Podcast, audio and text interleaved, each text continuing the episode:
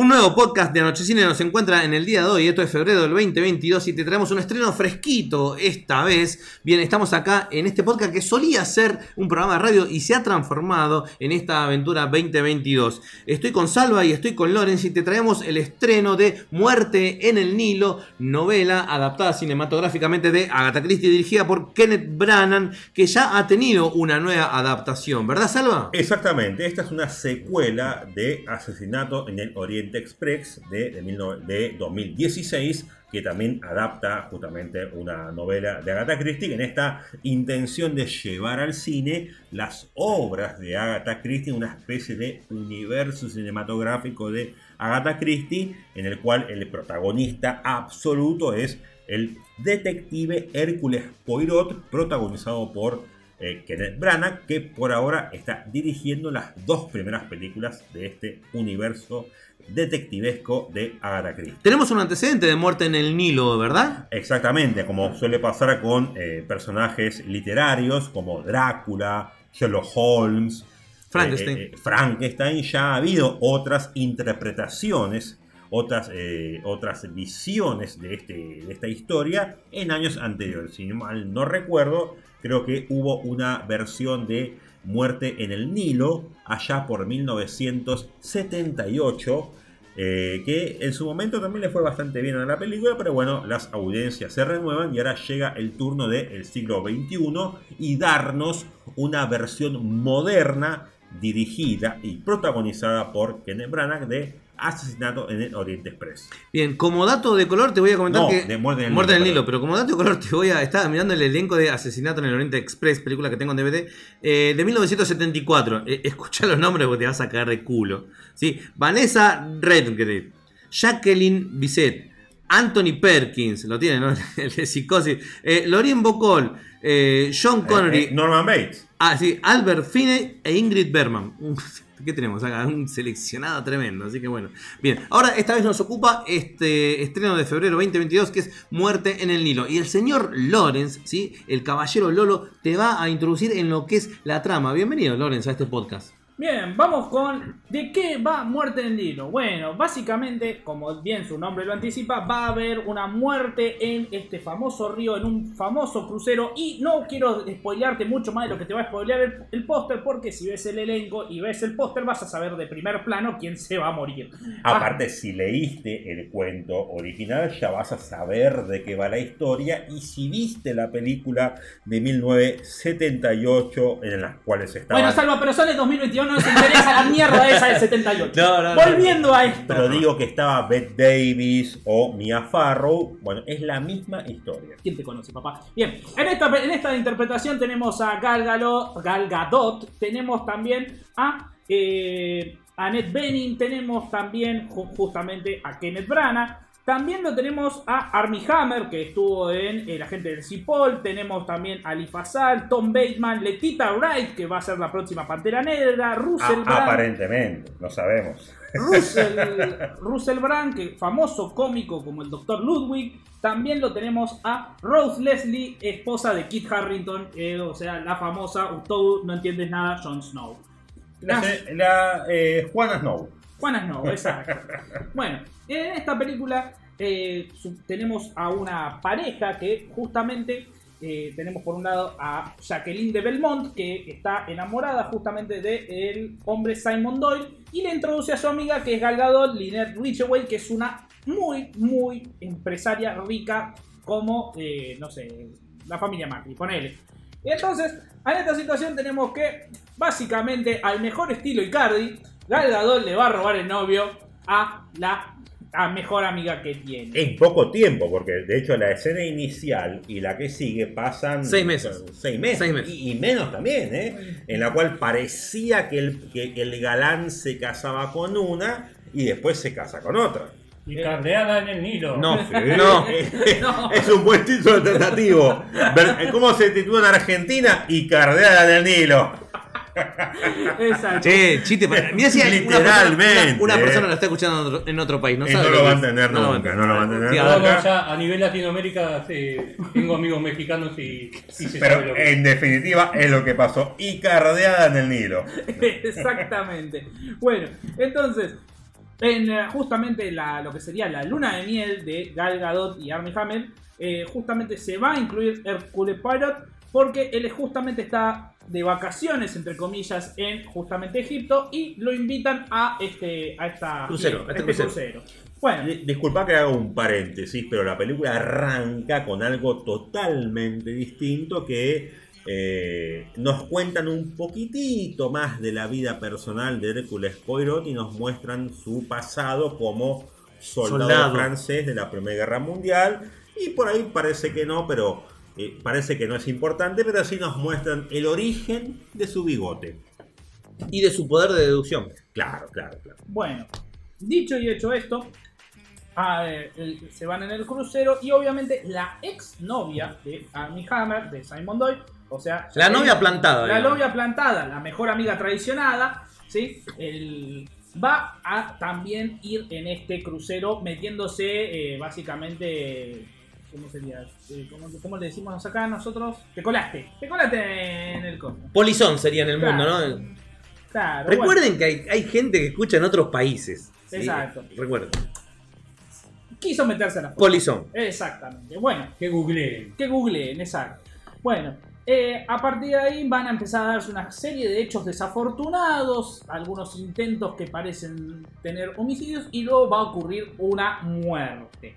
Eh, no voy a dar mayores spoilers, pero después vamos a hablar completamente con spoilers acerca de la película. A partir de ahí ocurre una muerte y Hércules Poirot va a ser el encargado de resolverlo. O sea, hubo, hubo un crimen, un puñado de sospechosos y cualquiera puede ser el, eh, el, eh, el asesino. O Tipo- sea, típico libro Después voy a agarrar esa frase de nuevo.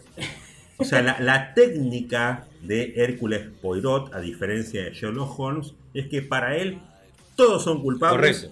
Y él se imagina cómo hubiera sido cada uno de los protagonistas si hubiera cometido el crimen. Y justamente aquel en el cual parece menos probable que haya cometido el crimen son los inocentes, ¿no?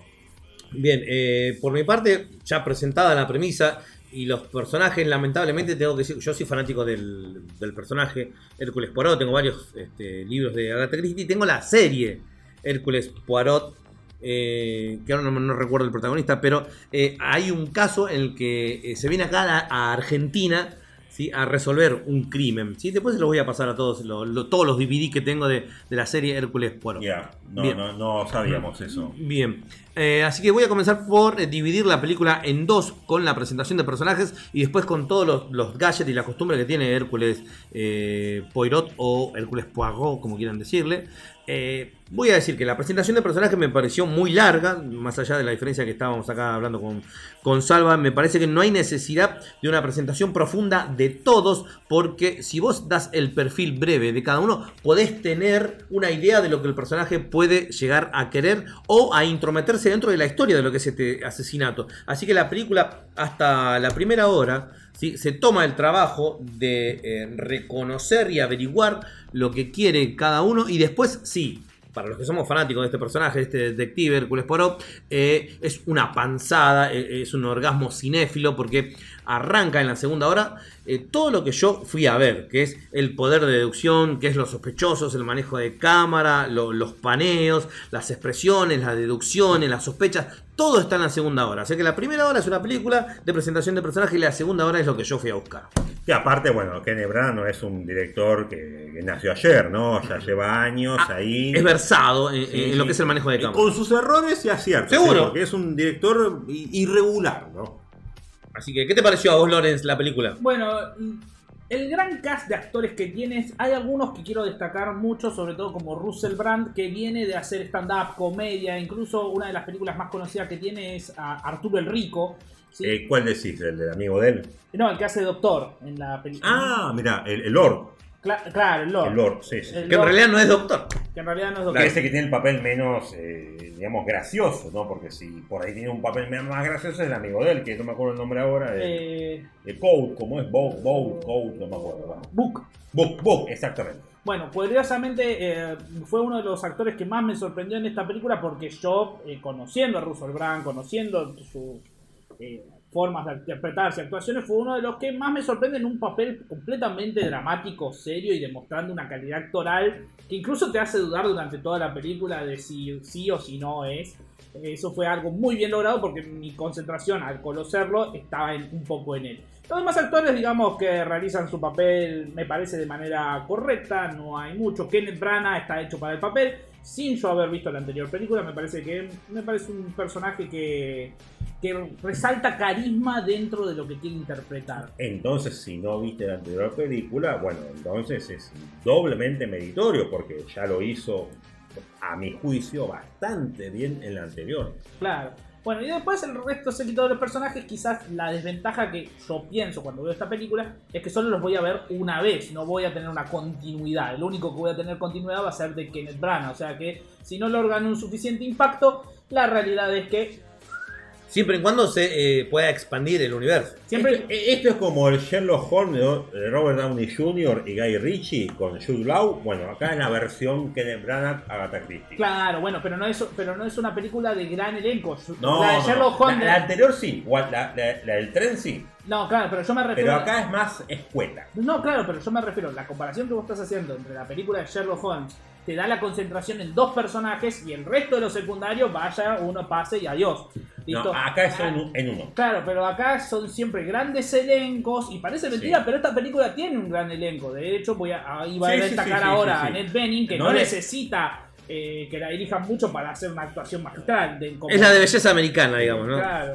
No necesita mucho para mandarse un papelazo dentro de la película. Quizás los que son más jóvenes eh, ahí la tienen que pelear un poco más, o las que no los reconozco tanto, como por ejemplo Letita, como por ¿Qué? ejemplo Gal Gadot, que Gal Gadot si bien tiene películas a sus espaldas, quizás no tiene una película de este estilo a sus espaldas. No, no, no tiene una gran actuación consagrada, no, no carga en sus espaldas. Primeras, una de las primeras películas donde vemos sus dotes actorales, eh, si, no me, si no me equivoco. Eh. Claro, porque no tenés, después tenés películas de acción, Rápido y Claro, Furioso. Acá sí la vemos expresarse, interpretar un personaje y eso me pareció. Y ser durante una hora la principal. Sí, sí, Porque la durante la- la- Y, y que nadie se esperaba que, salvo que haya escrito los de original, obviamente, pero el público casual, que es la mayoría, no se espera, spoiler alert, que la protagonista con un caché económico mayor sea la que vaya a desaparecer de. Fíjate que en la primera hora Película. ella es la protagonista, mucho, mucho más que Bueno, Hércules oh. Hablando claro, ya claro, con claro. spoilers, ya que Dale. ya lo tiraron así como si nada, hablando ya con spoilers, si vos ves el póster de la película, a Gal Gadot sabés la que, la que le van a meter los cinco corchazos, sobre todo si ves el tráiler de Y la película. mira, si no toma- te queda muchas dudas de vos estás viendo el tráiler y digo, bueno, Gal Ga- no voy a ver la película por Mira, la película se llama Muerte en el Nilo. Alguien muere. Tarda mucho, morir. tarda mucho, pero Sí. alguien muere. Ambientada en 1937, Y ¿no? Gal Eso Gadot se la pasa de dos minutos de tráiler diciendo, tengo miedo de que alguien me mate. Y la Te van a matar. Encima es rica. Ya está. Alguien va a querer su dinero. O sea, creo que me hubiera sorprendido Miedo más bien la- fundado. Claro, creo que Sí, me es, hubiera- es bastante rica igual. Creo, creo- creo que me hubiera sorprendido más que a Gal Gadot no la maten que a que bueno que la película se desarrolle de esa manera. No sé cómo será la de 1978. No la he visto, no la he visto. Quizás Tengo ganas de echarle un, un videado y reseñarla en la página. Hacer un versus, ¿no? Exacto, sí, sí, sí, sí, porque si bien esta película no me disgustó, no me parece una mala película, sí pecan algunos errores un poco como Técnicos. in- técnicos pero inocentes para el 2022. Como decir, a ver, mi película se va a tratar de un barco en medio del río Nilo en el que transcurre un crimen. Bueno, pero el CGI canta en todos lados. Es como decir, no, esto es en el Nilo, pero yo no salí nunca de Texas. o menos, para decir, para filmarlo. Claro, bueno. Eso es, ese- eso es la única crítica que le hago a la película. ¿Sabés lo que estuve pensando? O sea, más allá de que concuerdo contigo, yo con Daniel acá la fuimos a ver al cine, estuvimos en el estreno. Encima de día, todo es de día. Y nunca hay un momento, hay un momento que está el vestido, el vestido de Jacqueline eh, Bouchet, la, la- la colada dentro de la fiesta, que es todo rojo y vos tenés todo el, fondo amarillo y el hilo detrás y vos ves, yo estaba mirando esa escena y yo decía, ¿soy yo o estoy viendo los frames lo- del vestido que no concuerdan con el fondo de pantalla verde? Claro, es como que es demasiado, más para estos tiempos. O sea, o sea, no era tan caro ir a filmar al Nilo. Pero, pero, pero, Egipto pará, no, pará. no- no está en guerra como Irak para ir Pero a filmar acá ahí. voy a quién es el que está detrás de toda esta armada esta película. que- Fotografía. claro, que en realidad es 20th Century Fox. En realidad es 20th Century Studios. Y esta película se realizó ¡pum! en el medio de la compra y el pasaje de, de todo lo de Century. ¿Todavía? ¿Todavía? Ah, claro, eso? estuvo, Uh. estuvo encapsulado un montón de tiempo y ahí hubo mucha mano de Disney cuando Century pasó a ese lado. Es una película ATP, digamos, primero que la puede ver cualquier persona. Mira, en, en defensa de- del mancillado Kenneth Branagh, que hasta dirigió Thor de, de Marvel. La 3, ¿no? No, la primera. 1, la 1, la 1. La La, primera. 3 de- Waititi. No, la primera la dirigió él. La primera y la segunda. En defensa del malogrado Kenneth Branagh, que, que un poco me gustó su Frankenstein, un poquito, debo decir que es una de mis películas medievales favoritas. Enrique V. Una película de la puta Hostia, madre hostia. sobre la guerra de los 100 años, protagonizada por Enrique V. No. Ahora, después de eso, su filmografía es inferior a eso que hizo ahí. Y estamos hablando de una película que tiene más de 30 años, ¿eh? Bueno, así que en ese, en ese sentido, el, el- Henry V. el- ¿cómo se llama?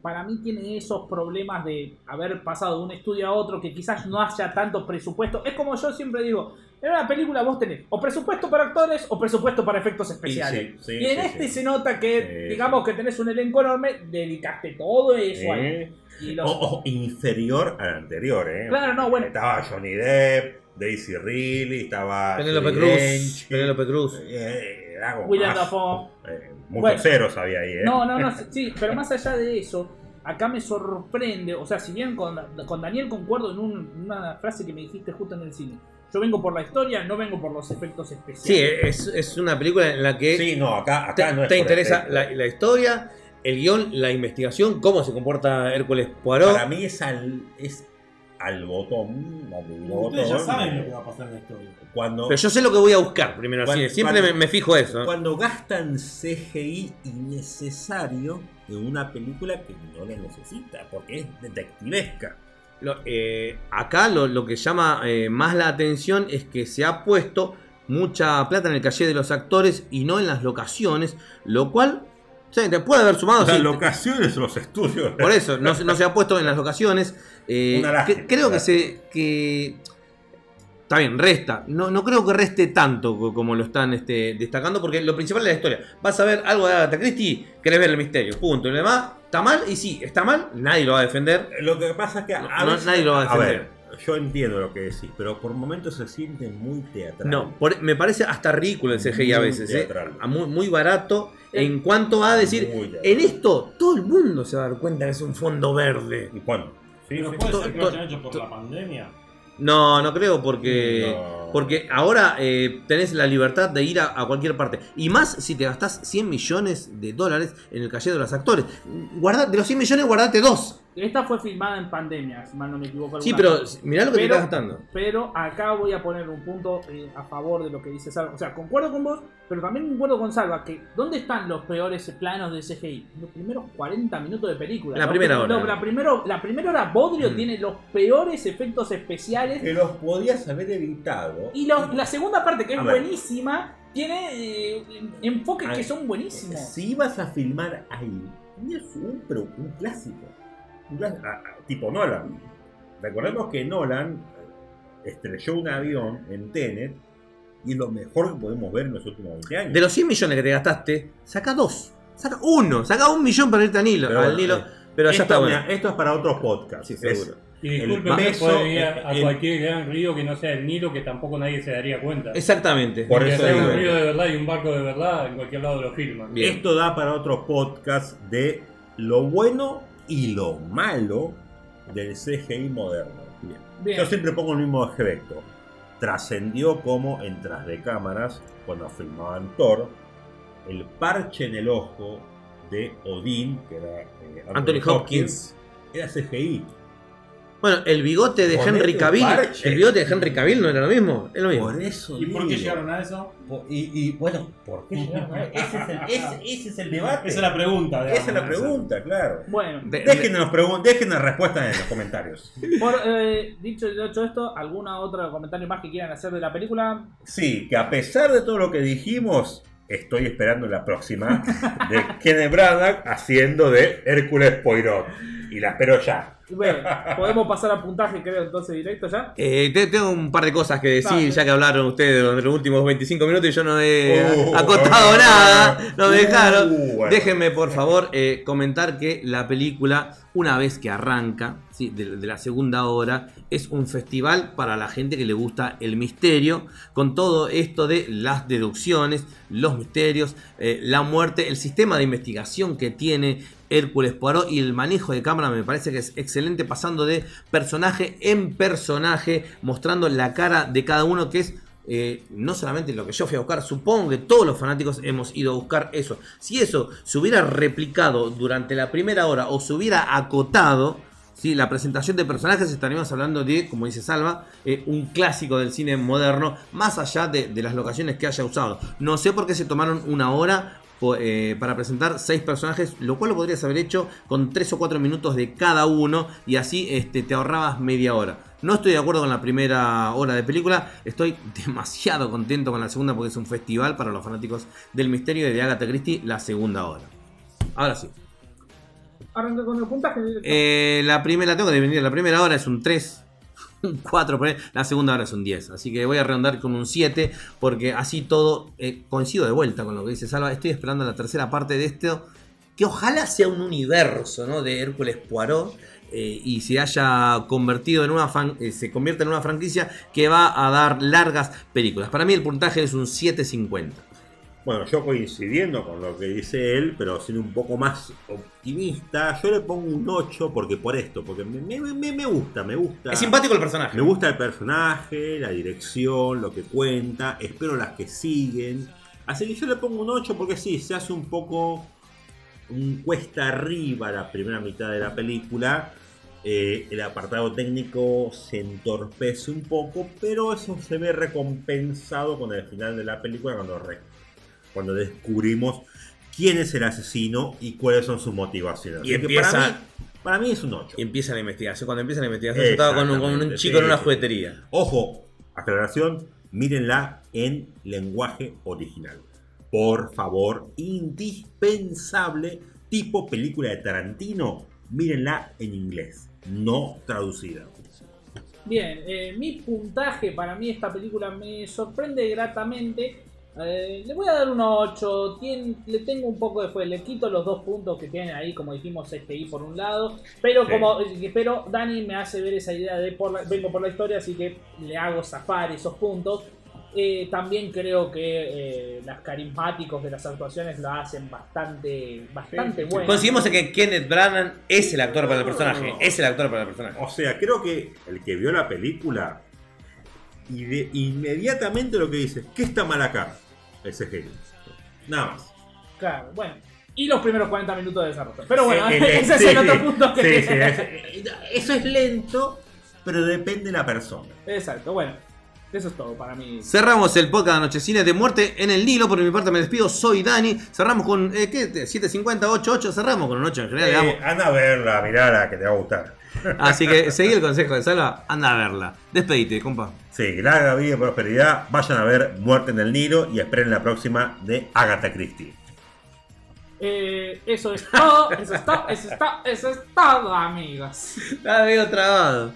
Chao, gente.